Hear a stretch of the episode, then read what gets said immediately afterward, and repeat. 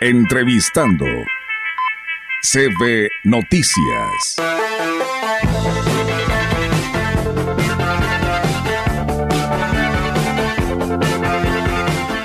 Bien, amigos del auditorio, pues seguimos con más temas aquí en este espacio de la gran compañía, que pues siempre es muy importante mantener informados a nuestra audiencia y un tema muy importante es lo que se acerca, ¿no? Un proceso electoral, pero para ello tenemos que prepararnos en todos los aspectos y uno de los principales es que aparezcas en la lista nominal y cómo lo puedes hacer teniendo tu credencial vigente. Hoy tengo la oportunidad de saludar a la licenciada Yesenia Domínguez Santiago, ella es vocal del Registro Federal de Electores del Instituto Nacional de Electores aquí en Ciudad Valles, el cual nos da muchísimo gusto que nos acompañe. Licenciada Yesenia, buenos días y bienvenida.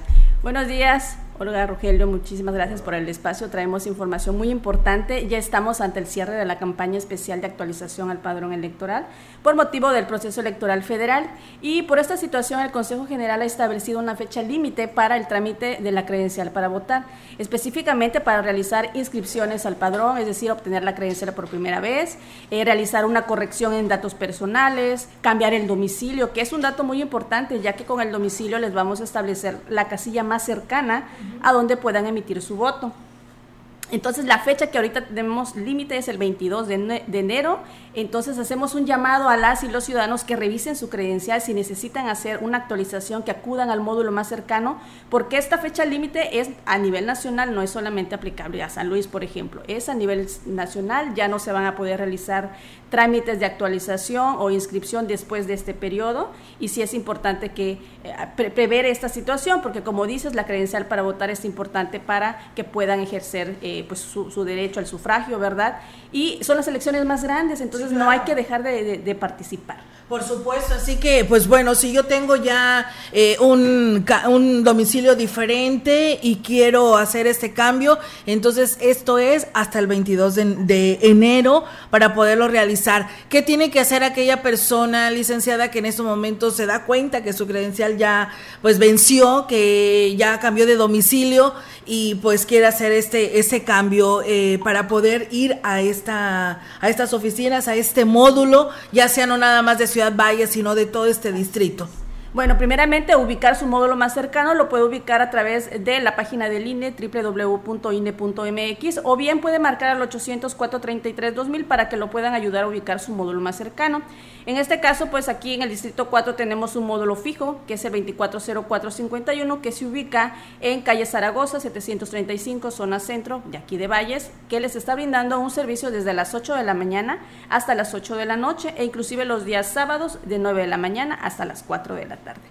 Eh, el servicio se brinda mediante citas programadas o bien sin cita, pero sí quiero recalcar que eh, los citados son prioridad. Tratamos de brindarles el servicio a la hora que ellos ya eh, eligieron en el sistema y lógicamente las personas que no tienen cita, pues sí les va a tocar esperar a que haya un espacio. Y ahorita, pues sí, ya los módulos están viendo un poquito más saturados. Entonces yo los invito a que entren a la página del INE también para que puedan agendar citas. Todavía hay citas disponibles, eh, pero ya en estos días seguramente se van a estar agotando. Si en dado caso no encuentran cita, pueden acudir también al módulo, pero sí les hago la observación de que pues sí van a tener que esperar un poquito porque realmente ahorita sí se está generando afluencia. Así es. Licenciada, por aquí nos pregunta una persona, inclusive nos manda su foto, dice, su vigencia es del 2024, ¿tiene que cambiarla? No, las de 2024 todavía pueden esperar, están vigentes todo el año sin ningún problema. Las que sí urge cambiar son las credenciales 2023.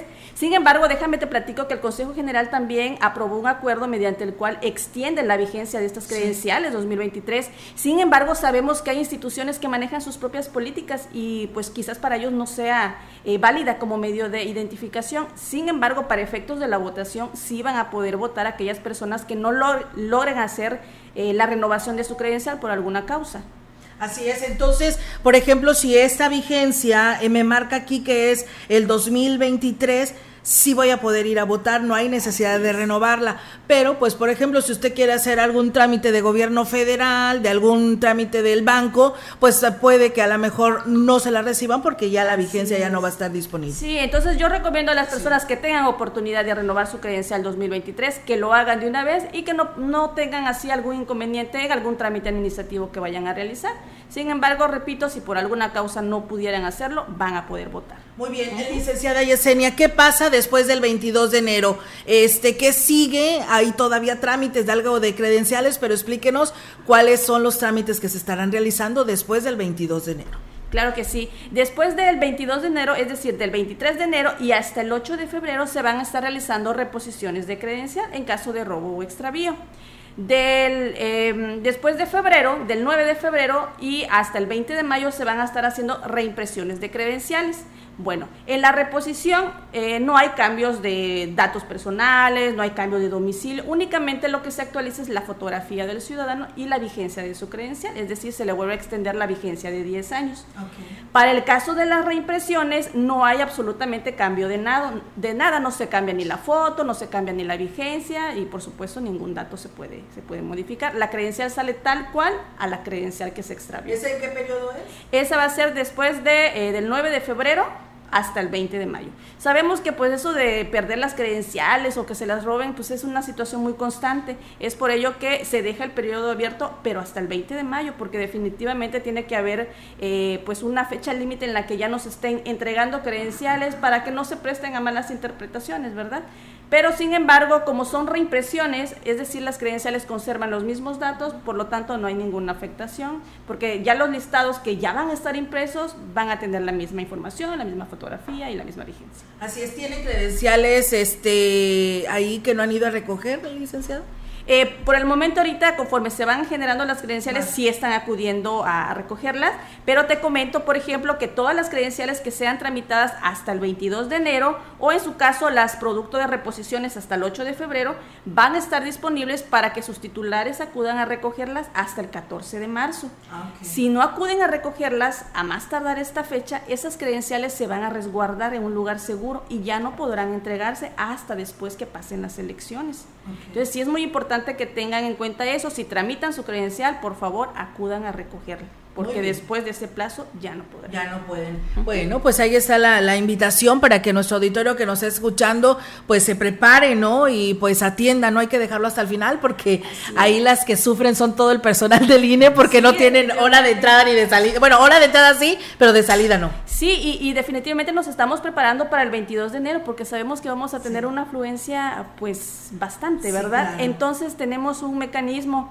La idea es que todas las personas que estén formadas, eh, hasta eh, el horario que está establecido en los módulos que puedan alcanzar un espacio. Quizás ese mismo día 22 no se les puede atender, pero nos están dando un periodo de dos o tres días máximo según la gente que quede pendiente de atender para que se les pueda este, atender en los próximos días pero les tenemos que dar una solicitud de trámite programado.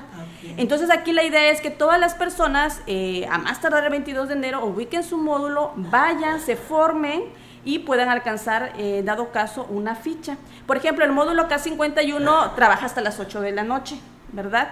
Entonces, el día 22 eh, de enero, todas las personas que estén formadas hasta las 8 de la noche van, a van, a entrar para hacerles un trámite. Quizás no ese mismo 22, pero se les va a dar un turno, por así ah, decirlo, programado, para que puedan acudir al día siguiente a concluir su trámite. Así es, pues bueno, ahí está la invitación eh, de parte del INE para que acudan y hagan ese trámite, porque pues sin esto no vamos a aparecer en la lista nominal que entregan a, todas estas mesas receptoras para poder ir a votar y pues eh, después vamos a estar echando ahí corajes, como que no estoy en la lista, ¿verdad, licenciada? Sí, así es. Y, este mecanismo también eh, va a aplicar para los módulos semifijos. Tenemos un módulo eh, que visita los municipios de Ciudad del Maíz, Rayón, Santa Catarina, Cárdenas, Alaquines, Tamazopo también.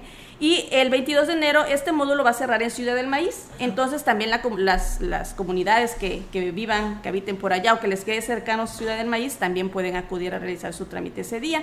Y el otro módulo que tenemos es el 240452 que visita los municipios del Naranjo, Tamuín, San Vicente, Tanquián y Ébano y el 22 de enero va a estar cerrando en Ébano. Entonces también para que sepan que va, van a estar estos módulos en Ciudad del Maíz y Ébano para que puedan también tramitar su creencia. Muy bien, licenciada Yesenia, pues eh, siempre muy interesante platicar con ustedes para todo esto que el auditorio esté enterado y conozca cómo están los calendarios del Instituto Nacional Electoral y que son bien este firmes en todas estas fechas porque pues son tiempos que marcan, ¿no? La ley electoral y así lo tienen que cumplir el instituto Licenciada, pues muchísimas gracias. Estaremos muy al pendiente para seguir difundiendo este tema. Sí, muchísimas gracias a ustedes. Ya por último, eh, sí. me gustaría hacer una invitación a toda la ciudadanía que participe como observadores electorales, que es también una oportunidad para que puedan ellos eh, ver cómo se va desarrollando el proceso en las juntas distritales, puedan observar también el día de la jornada electoral, cómo se instala una casilla, cómo llevan a cabo el escrutinio y cómputo, puedan estar en la sesión en donde se va a dar lectura a los resultados. Entonces sí es una parte importante que eh, la ciudadanía también debe de participar para que observe que todo se está haciendo conforme a, la normatividad que nos rige, ¿verdad? Entonces esta convocatoria está abierta hasta el 7 de mayo, pueden solicitar su inscripción para participar en estas actividades. Muy bien, pues bueno, ahí está la invitación para que lo hagan. Entrevistando CB Noticias.